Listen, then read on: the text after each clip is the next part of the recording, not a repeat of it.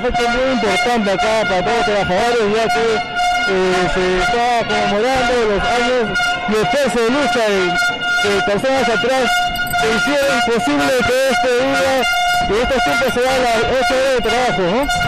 Más que nada este, somos personas que estamos eh, conmemorando ese día. Estamos también protestando en contra de los abusos de los trabajadores, de los eh,